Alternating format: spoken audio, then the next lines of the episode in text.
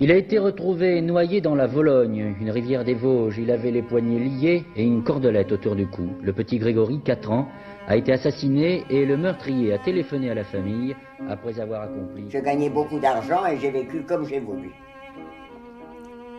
Et j'étais libre, libre comme l'air. Et je disais merde à tout le monde.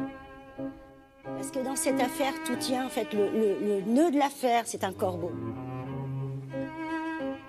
Cécile est en cinquième. À 11 ans, elle a l'habitude d'aller seule au lycée. Ses parents travaillent plus tôt. C'est pas de l'intrépidité, c'est du courage. Parce que l'intrépidité, c'est la connerie. C'est, allez, on charge. On y va, la castagne. Le courage, c'est de vaincre sa peur. Voilà.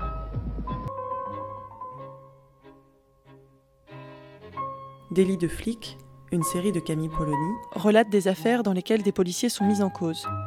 Leurs procès témoignent de leurs conditions de travail, de leur vision du monde, de l'idée qu'ils se font de leur place dans la société. Dans la nuit du 26 au 27 mai 2017, deux policiers des Lilas vont se chercher des kebabs. Jonathan D descend de la voiture pour passer commande, laissant son coéquipier Alexandre T derrière lui. Mais depuis le restaurant, Jonathan D entend un brouhaha qui le pousse à ressortir. Il voit un homme au sol, son collègue debout, un attroupement d'une dizaine de jeunes autour, mauvaise ambiance.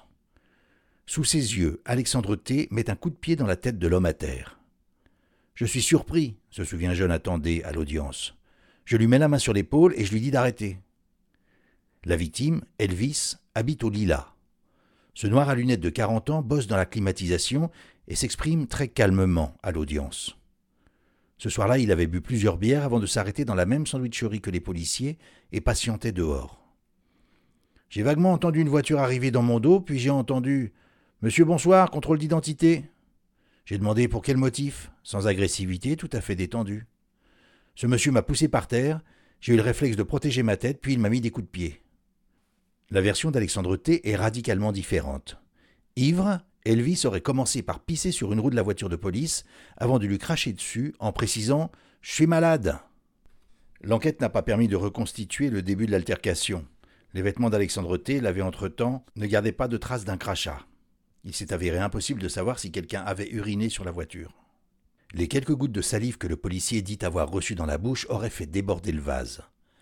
Quelques mois auparavant, une paralysie faciale inexpliquée l'avait conduit à faire le test de l'hépatite C qu'il craignait d'avoir attrapé en service.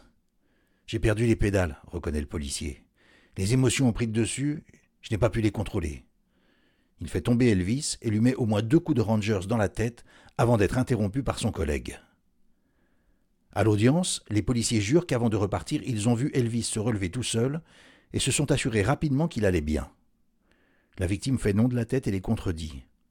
Au sol, sonné, il aurait entendu le bruit lointain de portières qui claquent et une voiture qui s'en allait.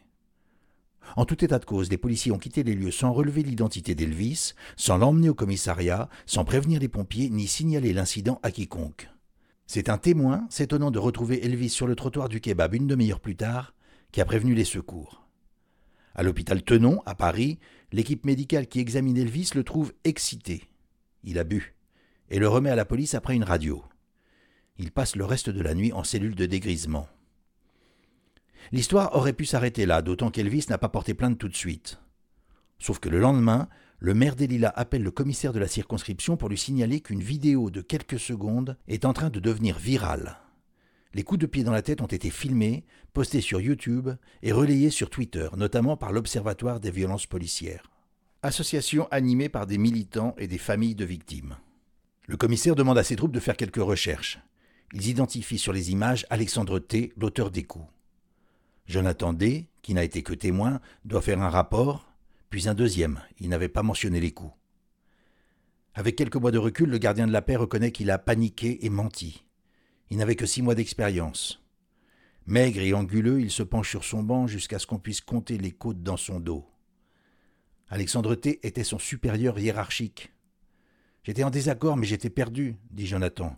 J'avais peur d'être mis à l'écart, de perdre ma place dans la police nationale. Pour l'avocate d'Elvis, Louis Storr, les policiers se sont comportés comme des crapules.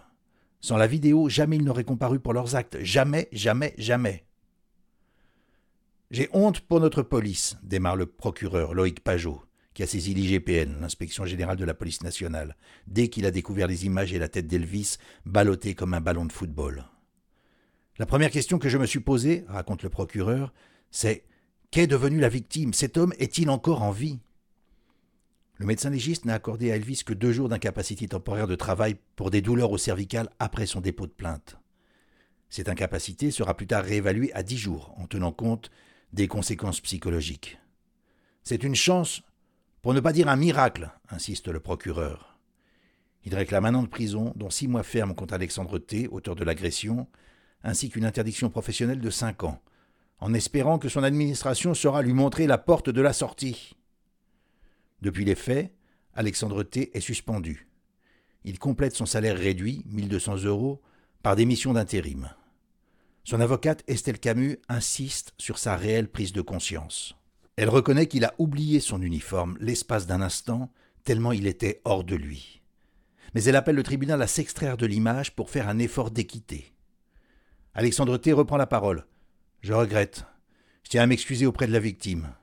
Si c'était à refaire, je ferais autrement. Contre Jonathan D., celui qui se contente de mettre la main sur l'épaule, le procureur demande six mois de sursis et six mois d'interdiction professionnelle. Privé de voie publique au début de l'enquête, Jonathan D. est désormais affecté à la brigade de jour, toujours au Lila. Rendu des jugements du tribunal correctionnel de Bobigny le 18 décembre 2017. Pour les coups de pied dans la tête d'Elvis, Alexandre T est condamné à 10 mois de prison avec sursis et une interdiction professionnelle de 2 ans avec inscription au casier judiciaire, ce qui compromet sa carrière dans la police. Jonathan D., son collègue poursuivi pour non-assistance à personne en danger, a été relaxé.